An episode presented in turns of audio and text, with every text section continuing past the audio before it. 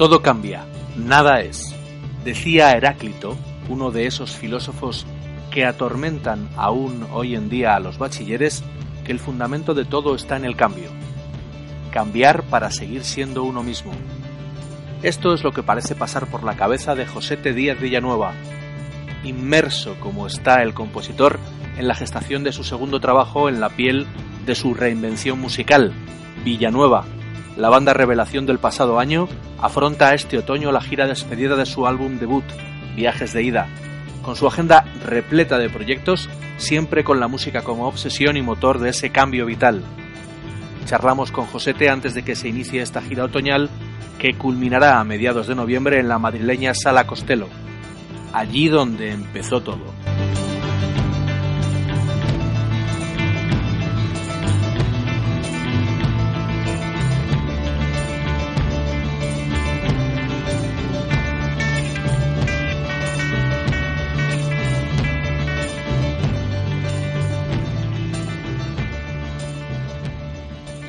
Este disco tú habías tenido la libertad de buscarte a ti mismo.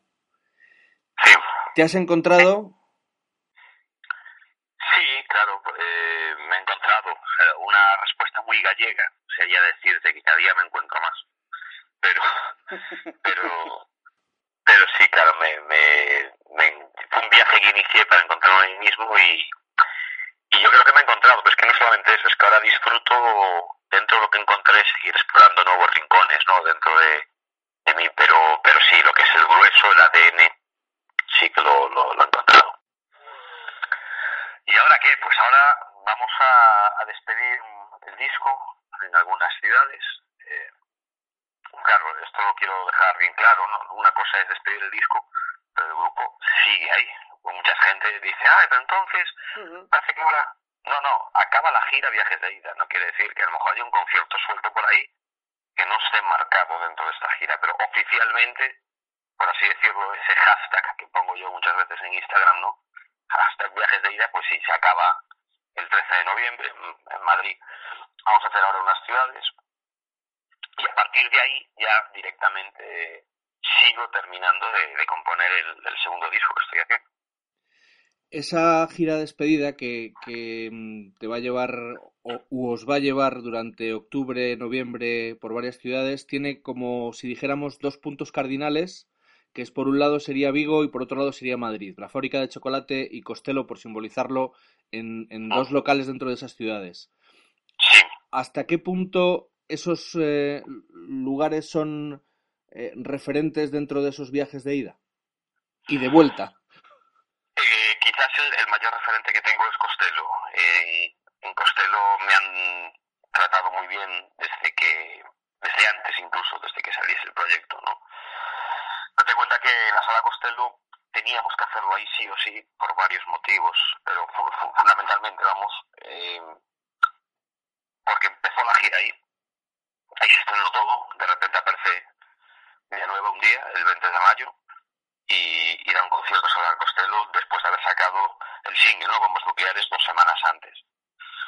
Y, y fue una sala que, hombre, que pocos lo hacen, que te dejan ensayar. O sea, yo te que yo soy de Vigo y fuimos a Madrid y, y para, para, para, hacer prensa, ensayar y muchas cosas, pues eh, nos dejaron su, su sala, la parte de abajo, para poder estar como, como en casa, ¿no? Eso, claro, eh, teníamos de alguna forma que acabar la gira ahí porque era un, sitio especial, ¿no? Por, por dentro de la vida mía y dentro de los viajes de ida, por supuesto.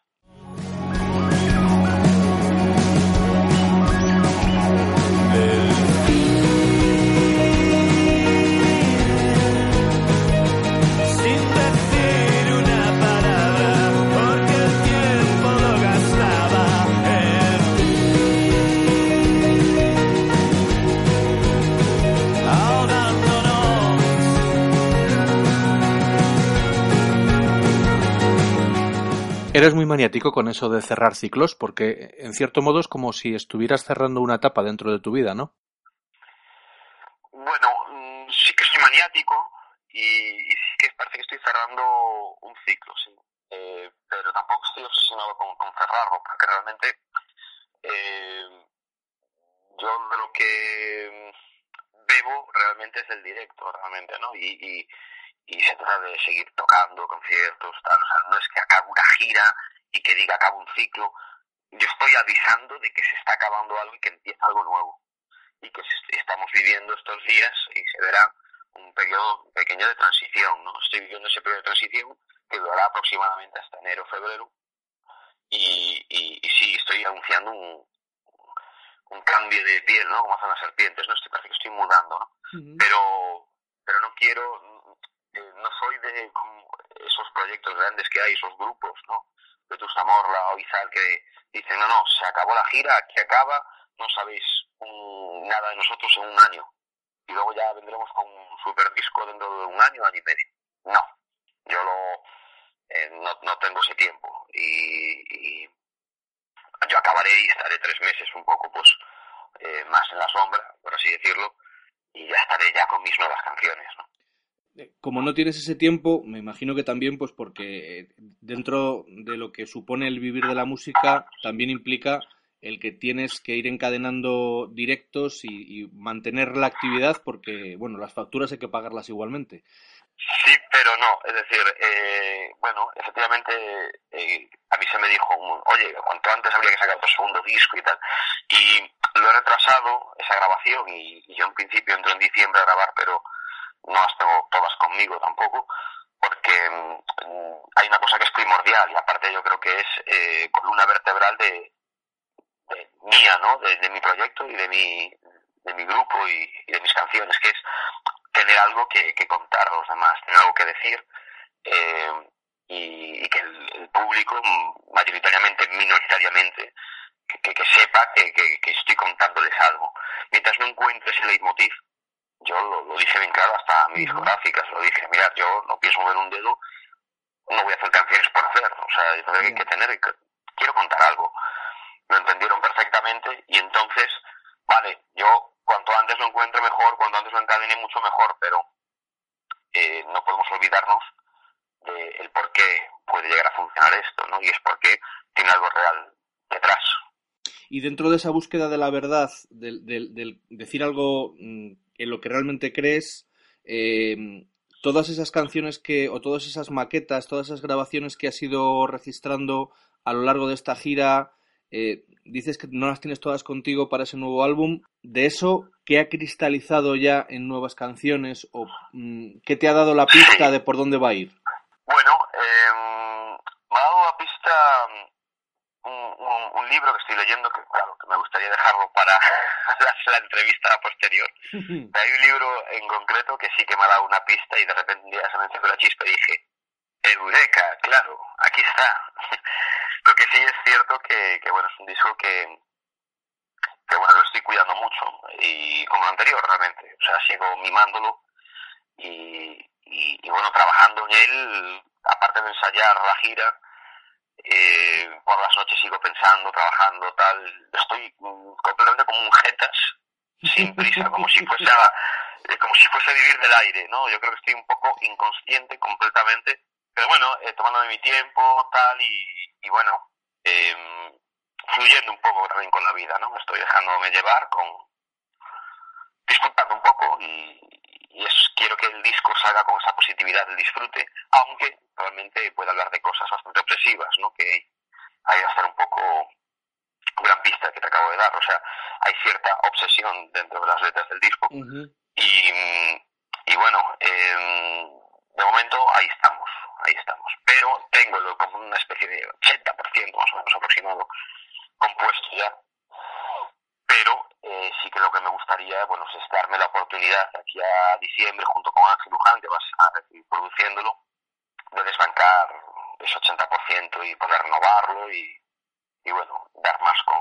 hacer un trabajo un poco artesanal, ¿no? O sea, seguir ahí trabajando hasta el último minuto, pues, ni descartar una canción ni pensar que va a entrar sin, sin dar pistas del libro, ¿cuándo vamos a llamar José a Josete? Eh, pues no lo sé, no lo sé, supongo, eh, no lo sé, eso, eso, eso, yo preguntado mucha gente desde hace mucho tiempo. Sí, cuando voy a dejar de ser eh, cuando para ser José o José, no lo sé. Pero, pero bueno, eh, sigo buscándolo, ¿no? Y en cierto modo también esa, e, e, ese leitmotiv del que hablabas antes también está en esa búsqueda, ¿no? Quiero decir que, que mm, eh, la gracia del viaje está en el viaje en sí y no en el llegar al puerto.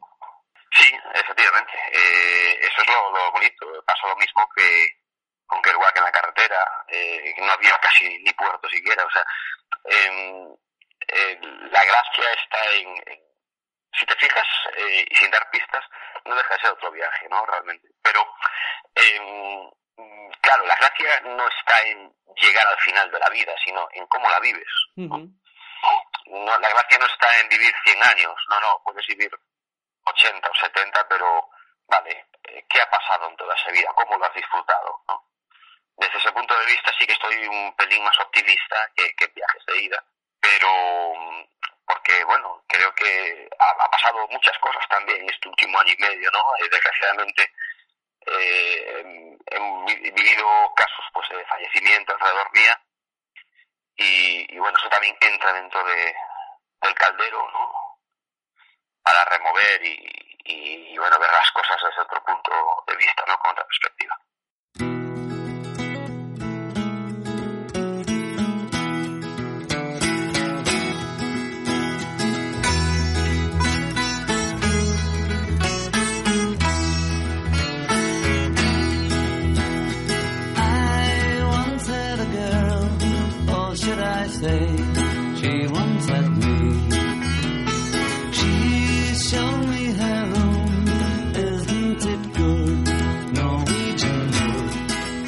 hubieras tenido detrás eh, todo el equipo de, Esmerarte y esa cercanía, esa relación que tienes con ellos, todo lo que es el proyecto Villanueva no, no habría tenido sentido. No, no, ni mucho menos. O sea, en Esmerarte saben bien eh, cómo soy, cómo me las gasto y tengo una muy buena relación con ellos, es verdad, y respetamos nuestros espacios además, ¿no?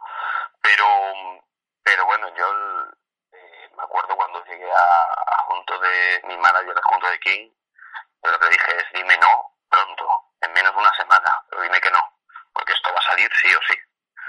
Entonces es un poco el resumen de, de, mi declaración de, intenciones, ¿no? De cuando llegué a Esmeralda. Es decir, em, yo voy a trabajar, eh, voy a hacer mis canciones, voy a ver cosas, como puse mi perfil ahora de, de Instagram, voy a, a veces veo cosas, las escribo y, y, no tengo miedo a, a nada. O sea, no. Bueno, ¿qué problema hay? O sea, si no es contigo, será con otro, por supuesto. Que Esmerarte es eh, un sitio para mí donde quiero estar y me es muy cómodo porque su oficina la tienen en Vigo, que es donde yo vivo, y, y tengo muy buenas relaciones ahí, por supuesto que sí, pero es que bueno, eh, bueno, afortunadamente estamos, estoy ahí, que estoy contento y es donde tengo que estar. Pero eh, si no hubiese sido Esmeralda, hubiese llamado a la puerta a, otras, ¿no? O lo hubiese dejado también en un momento hacerlo por mí mismo. Coger y autoeditarme y, y hacerme todo el, toda esa labor, levantarse a las 8 de la mañana, empezar a llamar a gente y lógicamente como Esmeralda es más fácil, perdón. no estamos hablando de facilidad, estamos hablando de eh, de que, hubiese salido el proyecto, pues hombre, eh, sí, hubiese salido el proyecto igualmente. Dentro de las numerosas citas estivales, Villanueva pasaron por el Festival Portamérica en Nigrán.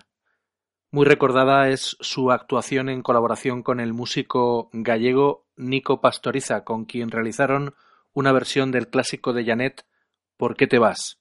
Cuéntanos un poquito eh, cómo surge esa colaboración y, si tienes eh, en cartera el hacer alguna otra versión más.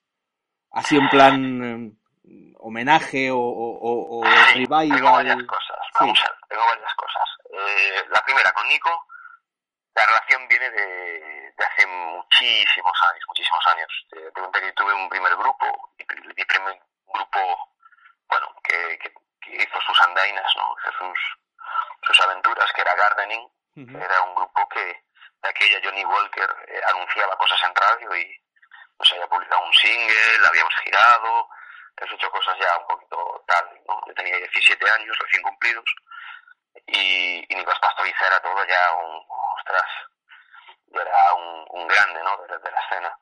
Y, y bueno, siempre nos quedamos muy bien, yo siempre le caí simpático y, me, fui, me fue siempre aconsejando, ¿no? Pero después eso acabó siendo una amistad y, siempre voy a su casa o, vamos a tomar cañas por ahí, siempre hemos tenido muy, muy buena relación y nos sentimos además en ciertas cosas como muy allegados y muy identificados. Y, bueno, eh, una de esas cañas eh, que tomamos quedamos para hablar de, del mundo, de extraterrestres, de conspiraciones y de, y de música, de mucha música. Estábamos tomando unas cañas ahí cerca de su casa y de repente dije, oye tío, hemos colaborado bastantes veces ya, ¿no? Sobre todo en un sitio que se llama La Casa Arriba, mm. en la fábrica de chocolate. O sea, no es la primera vez que colaborábamos él y yo.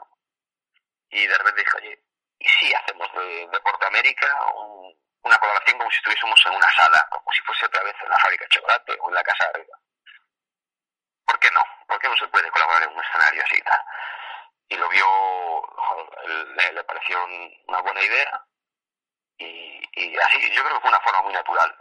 Venga, va, tocamos un poco, ¿no? Sí, tocamos y como dice y como digo yo muchas veces, tocamos, tomamos una cerveza y reímos. Y eso fue un poco lo, lo, que hicimos.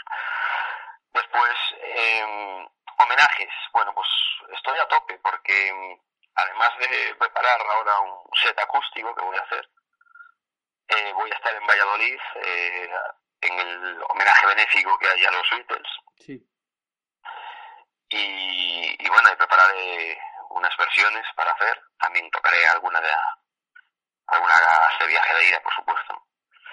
Pero, pero bueno, pues el, el leitmotiv, ¿no? El, el, tronco de, de, de, ese, de ese evento es un homenaje benéfico a los Beatles. El dinero que se recaude pues irá destinado a la Asociación Española contra el Cáncer, si mal no me equivoco, creo que es. Sí. Y, y bueno, me parece un motivo para estar, ¿no? Me parece un, una razón más que suficiente. Y, y además, aparte de todo esto, aparte de todo esto, mientras grabo el disco, mientras grabo el disco, eh, estoy preparando una pequeña aventura, ¿vale? No sé todavía cómo llamarla, no sé si, pero estoy preparando el homenaje a eh, el primer disco de la Velvet, que es The Velvet Underground and Nico, y que voy a una por una eh, tocar en acústico todas las canciones. ¿Por qué? Pues porque si ya se acaba la gira Viaje de ida, no quiere decir que en un momento aparezca en algún lado José Tet Underground sin Nico y, me toque pues unas canciones de la Velvet y chao. O sea, pues el mero placer de tocar, de fluir, divertirse y, hacer un homenaje pues, a, a uno de mis discos de cabecera, por supuesto.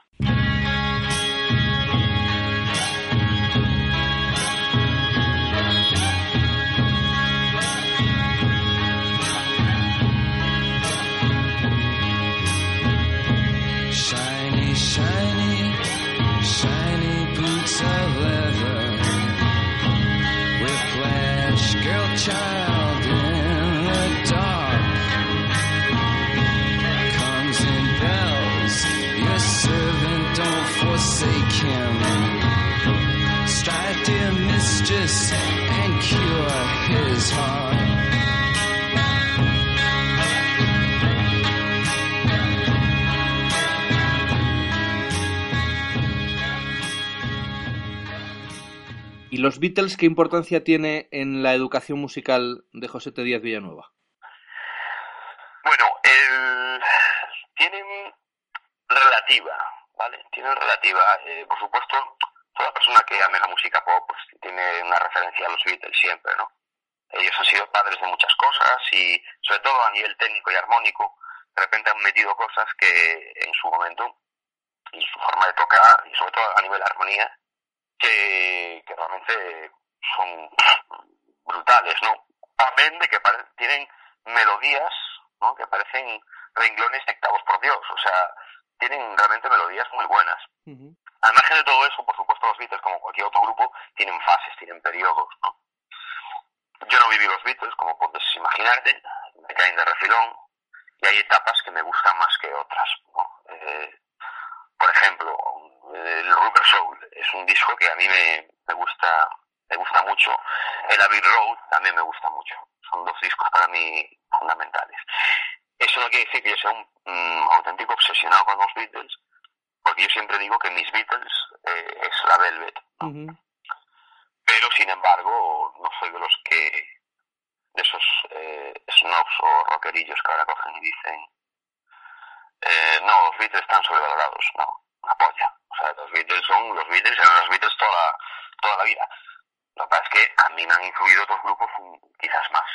Parece que en la música indie en el pop ahora parece que es un pecado decir esto que estoy diciendo y me parece absurdo, no, tiene de malo. Me parece ahora mismo que todo el mundo tiene que ser los Beatles, es su grupo, eh, tiene no, no, yo no me meto con los Beatles, señores. Yo lo que estoy diciendo es que hay grupos que me han influenciado más. Nada más. Ya, lo que estás diciendo es, es, que lo que no se puede renegar de, de, nuestra infancia y de nuestra juventud. Es como si ahora toda una generación española no se hubiera criado con, con Víctor Manuel, Joan Manuel Serrat, Mecano, Radio Futura. Eso está ahí. Es un legado que del cual tú puedes aprovecharte y dejarte influenciar. Yo siempre digo que esos legados que hay son para que los aprovechemos, los, cojamos y digamos, hey, mira, dices, caray, hay cosas que, que, las recibes y, te dejas influenciar. Los Beatles en mi caso, por supuesto, un Rubber Soul o, un Abbey Road, tienen eh, bastante más influencia eh, que muchísimos grupos que suenan por ahí hoy en día. Digamos que, lo que, sí, digamos que lo que sí que mm, te influye es por lo que detecto en, en la conversación, eh, es esa búsqueda o esa obsesión por eh, esa canción perfecta. Eran muy buenos eh, haciendo lo que acabas de decir tú ahora, ¿no? haciendo siempre lo complejo, luego tenían dos personalidades, o sea, tenías que realmente menudos cuatro personajes, o sea, claro, por eso no hubo unos Beatles otra vez, porque es que estaba John Lennon, es que estaba McCartney, es que George Harrison, Claro, es que George Harrison posiblemente haya escrito una de las mejores canciones de los Beatles. Sí, señor. Here Comes the Song. Entonces, claro, y Ringo Starr, que parece que siempre parece el, olvidado y todo el rollo, bueno, a mí me da la risa la gente que, que lo, ¿no? Que no, es que no tocado la batería. No, mira, estáis que no tenéis ninguna idea. es que, claro, entonces, eh, es que vemos cuatro personajes. Por eso es muy difícil, muy difícil de que vuelva de que vuelva a haber eh, unos Beatles y aparte que cuadrasen en esa época y todo yo siempre digo eh, por ejemplo siempre comparo ¿no? con, con Nirvana sobre todo las generaciones de ahora ¿no? Eh, mi batería directamente no vivió a Nirvana y yo siempre le explico mira tu padre ha contado cosas de los Beatles ¿no? sí pues mira tío es que Kurt Cobain era un personaje pero es que el cantante de los grupos más populares del mundo era el batería. Y, claro, es que eso tenía que ser la leche por, por, por, por, narices. O sea, es que no podía ser de otra forma. Sí, aunque Novoselic tampoco haya destacado después porque él quiso dejar eh, la música después de, de, dejar Nirvana, pero cualquiera de los tres, si hubieran seguido, hubieran montado lo que les hubiera dado la gana en solitario porque ese talento estaba ahí yo creo que todo el mundo puede cantar o líneas de bajo de Novoselic en Nirvana. Es que esa es otra. Es que Novoselic parece que no tal, pero es que las líneas de bajo de Novoselic son tarareables por la mayoría de la gente que ha escuchado un mínimo Nirvana. O sea, es decir, ya son de por sí, eh, cuidado, es que de lo que estamos hablando. Entonces, eh, a los Beatles, por supuesto, fue muchísimo mayor, tal, tal y cual. Lo que, a lo que, lo que me refiero es muchas veces los grupos lo forman las personas y esos personajes que hay, que no solamente es que toquen bien y que tengan buenas canciones, es que eran únicos, ¿no? Era, era algo auténtico. Y, y los Beatles, por supuesto, independientemente de todo el rollo mediático que había detrás y todo lo que vino después, fueron muy auténticos, claro. Eran muy. tuvieron una actitud muy punk. Se fueron a, a Hamburgo a aprender a tocar noche tras noche y cuando ya no podían más seguían tocando, o sea, y, y se mantenían de pie, sabe Dios cómo. Y eso, eh, eso ya lo dice todo un grupo, o sea, no, no es un, no es precisamente un, un pop star de super pop, ¿no? O sea, se han currado muchísimo. desde abajo, sí. Al margen de que después hubiesen sido unas mega estrellas y lo que son.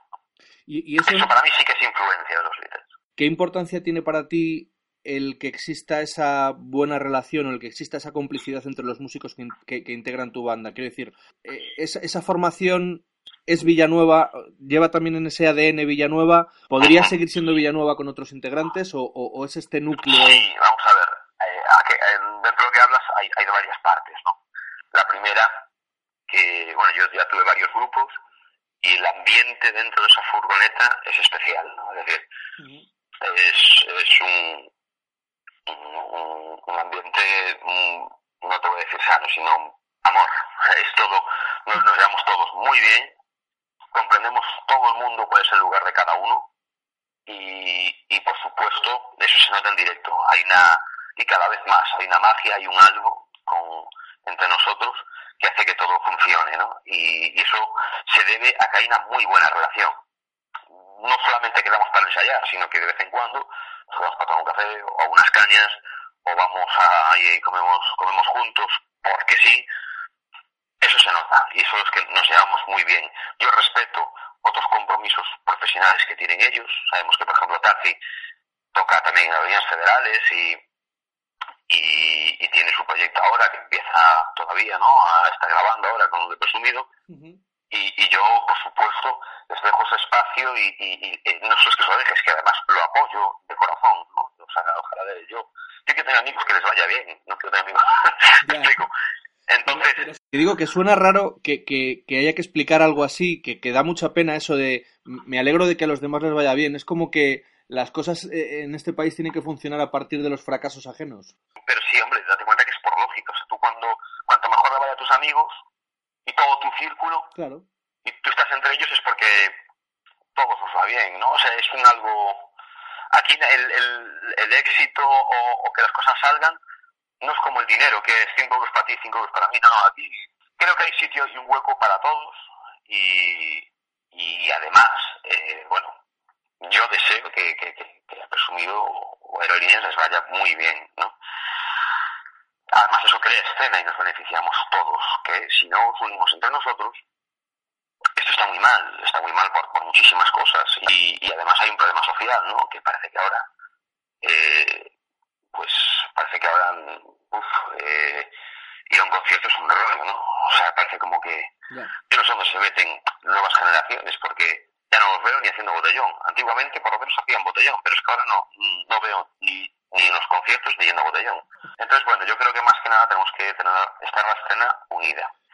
Y luego respecto a la banda, lógicamente, claro, yo o sea, soy consciente de todo todo lo que hay, ¿no? De, de, que en cualquier momento, pues ellos con sus compromisos tal, yo tengo hecho todo, eh, planeado y programado, por si alguien falla, pues tengo un sustituto, por supuesto, que tendría que venir, ¿no? y, y, todo va a fluir igual de la misma manera, o sea, no está todo más que hablado, lógicamente, o sea, uh -huh. es cada, es más, cada componente escoja su sustituto, ¿no? O sea, eso es, fíjate hasta qué punto hay confianza, ¿no? Yo estoy encantado con esta banda y ojalá me dure muchísimos años. El consumo habitual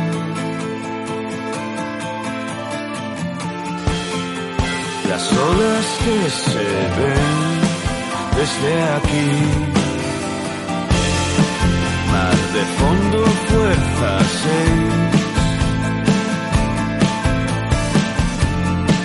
Que me arrastra contra la pared. Alejándome de ti.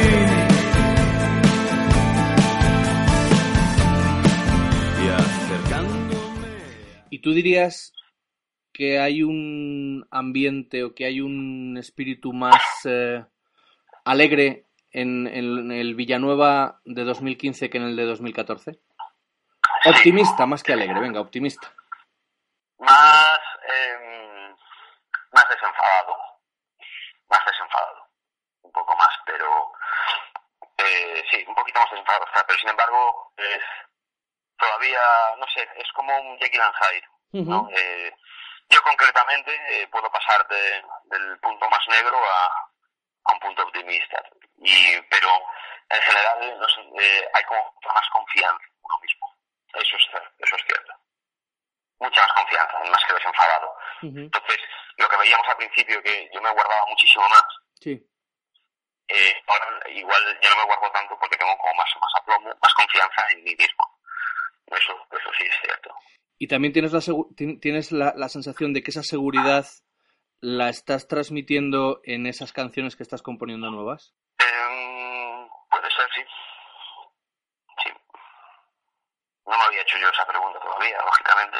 Uno cuando compone no se, pregun no se preocupa, ni se pregunta si puede mm, realmente eh, va a hacer un disco más seguro de sí mismo. No, pues son las canciones. Pero cuando preguntas, puede ser que, diga, bueno, pues, pues sí, puede ser que es un más de seguridad. Sí.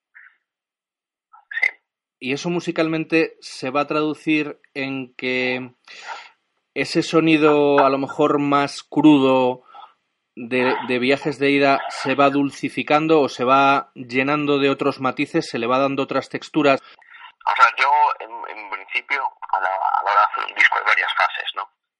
La, la canción que yo en principio compongo primariamente con una guitarra acústica, los textos y, y, y luego uno va viendo micromundos dentro de cada canción, ¿no? Y como uno es apasionado de la música, es un enfermo mental, le gusta experimentar y le gusta darle vueltas y vueltas y vueltas.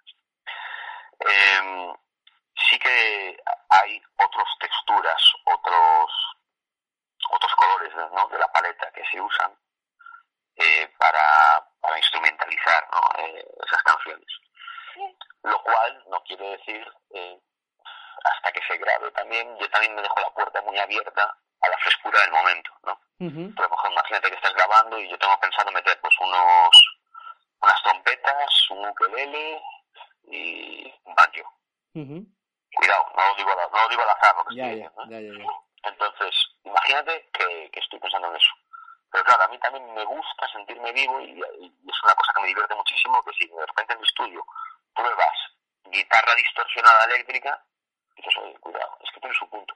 Me gusta dejarme esa, ese momento de frescura, a mí me gusta Sí, mucho. ahí yo creo que lo más importante también es la complicidad con Ángel Luján, ¿no?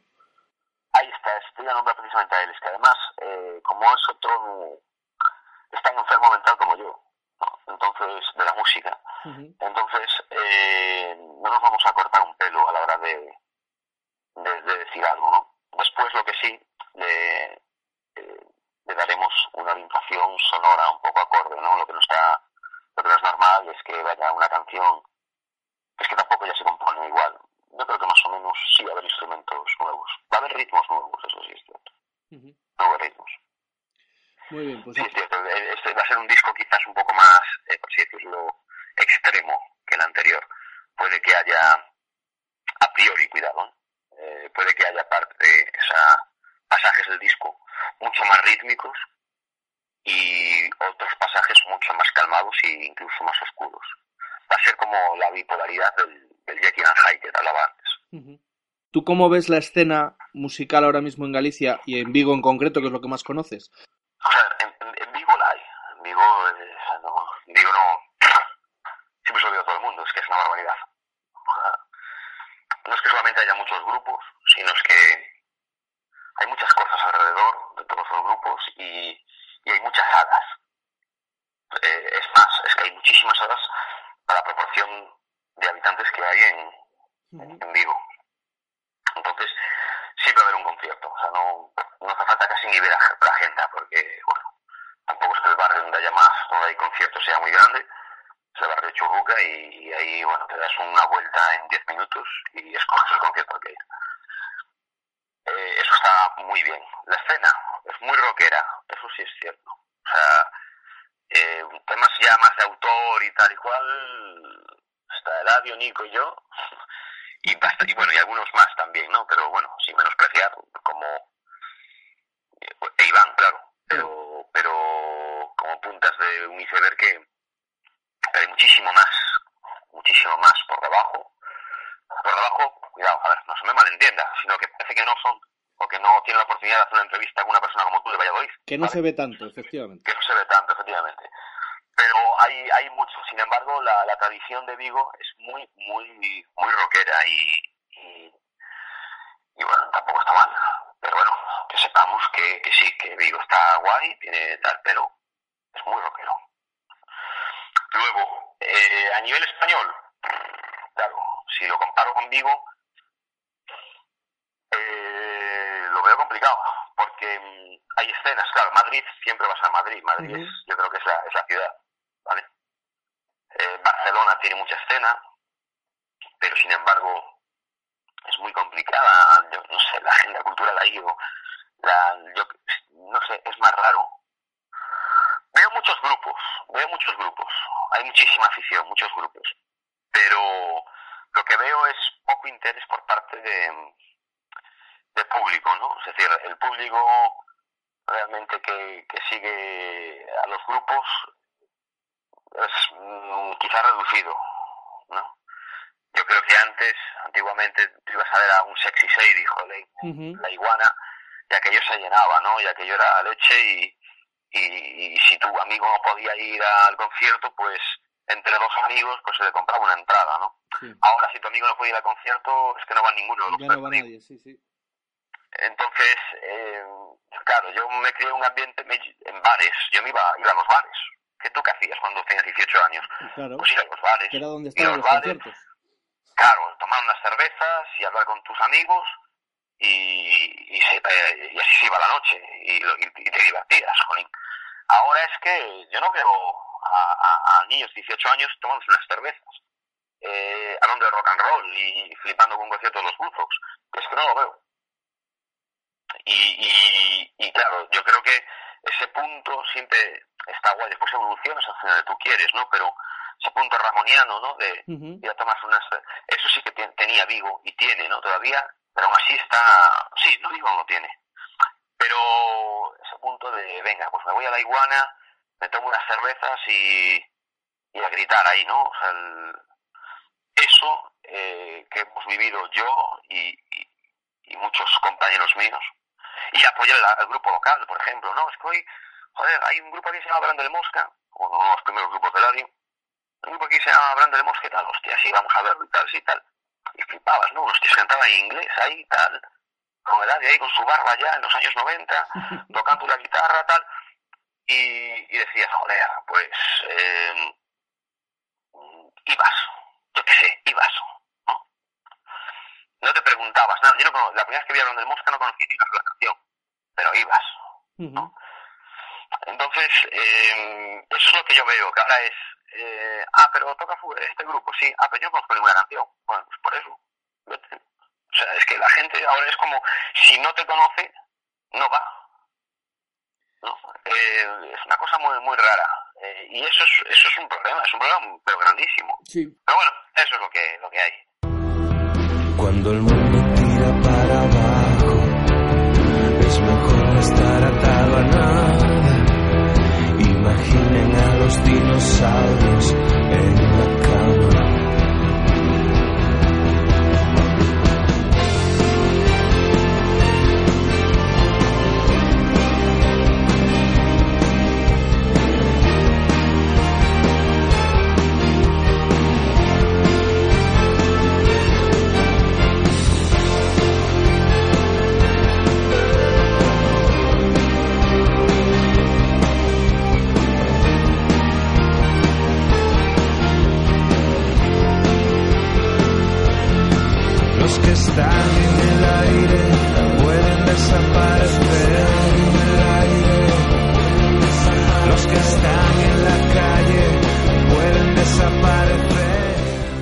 vosotros, yo creo que en cierto modo os ayudó mucho en un principio el, el telonear a Vetusta eh, en, el principio de la gira de la deriva y el hecho de que la gente, el público que presuntamente iba solamente a ver a Vetusta, descubriese a esos teloneros Villanueva. Indudablemente eso es una facilidad que pocos grupos tienen y es un realmente es un es un privilegio o sea muchas veces no somos ahí por ejemplo ha sido gracias a Esmerarte y, y eso sin Esmerarte ese hubiese sido imposible pero pero claro eh, la verdad es que tenemos mucho que agradecer a a Vetusta Morla la verdad ¿Y os esperabais esa reacción del público? No, la verdad es que no. Eh, yo realmente es que no esperaba esperaba, fue todo muy raro esos días, porque yo, no, yo realmente no esperaba nada, porque salías a tocar, ibas ya pensando en intentar hacerlo bien, como para esperarle una respuesta, ¿no? Yo era como, bueno, vamos a ver, llego aquí, voy a hacer lo que sé, voy a enseñar mis canciones, y por lo menos, ¿sabes? No vamos a, a caernos a dar un tropezón, ¿no? y, y después, claro, eh, yo creo que ahí está la gracia y lo bueno también un poco de lo que nos ha pasado, eh, que es que realmente no esperábamos nada. Es que esa es la, como dice Germán Copini, es que esa es la diferencia, ¿no? Como decía, eh, claro, es que realmente, ya te digo que no, en toda la vida de Villanueva no hay un estudio matemático de hago esto, hago aquí, ta, ta, ta, ta, no. Eh, sí que miro mucho mis pasos, pero fíjate que efectivamente te, lo que dije aquí, yo no sabía que iba a sacar un disco y le dije aquí, dime que no pronto. Eso fue mi, mi, mi, mi primera fase con mi manager, ¿no? Entonces tú fíjate hasta qué punto yo esperaba algo. Pues bien, si dice que no, pues me buscaré la vida de otra forma, quizás más humilde, por supuesto que sí, pero, pero, pero iré haciendo mi, mi trabajo poco a poco. Pues bueno, de repente te ves con Vetusta Morla en Valladolid y dices, bueno, pues vamos a intentar hacerlo bien y, y a disfrutarlo realmente, ¿no? Es que realmente hay un componente de la música para los que tocamos de disfrute muy grande, ¿no? Entonces se trataba pues de disfrutar de una plaza así, ¿no? Y, y, y, nada, después pues yo creo que si hemos disfrutado y la gente lo vio y lo notó, pues puede que se haya contagiado. Y ahora, el 10 de octubre, volvéis a repetir como teloneros de, de Vetusta en, en Ávila, en el, en el pabellón multiusos de Ávila. Tú ahora mismo, ese concierto, ¿cómo lo afrontas? ¿Cómo afrontáis? Bueno, pues nosotros vamos a hacer nuestra película. Es decir, nosotros lo que vamos a hacer es, eh, estamos preparando ya el show de lo que es esta, esta final de gira. Uh -huh. Y claro, realmente pues están las canciones, eh, enlazamos unas canciones con otras, moldeamos. Ya, en lo, en a diferencia de la vez primera, que llegábamos, tocábamos una canción, luego otra, tal, ahora parece que como que hacemos un pequeño eh, paso de, entre canción y canción, hacemos como lo disfrutamos más, lo exponemos de otra forma, no lo intentamos, es la, la gran diferencia. Y, y, se nota a, a nivel de escupir eh, a la hora de tocar la tocata, ¿no? los instrumentos, sí. pero es que además eh, lo hacemos a propósito, pues la transición entre canción y canción, las formas en cómo vamos haciendo. Creo que estamos ensayando precisamente estos días un, un show bonito, ¿no? Que a ver, eh, va, va, a tener, va, va, a ser bastante chulo. Entonces, bueno, pues vamos a hacer nuestro nuestro concierto y, y habrá gente que nos haya visto y, diremos, pues bueno, esto que no sea por segunda vez, perfecto. A ver si sabe alguna canción y, y, y, gente que no nos haya visto nunca y va a haber un directo con respecto al que viste tú posiblemente la primera vez, pues muy mejorado, claro.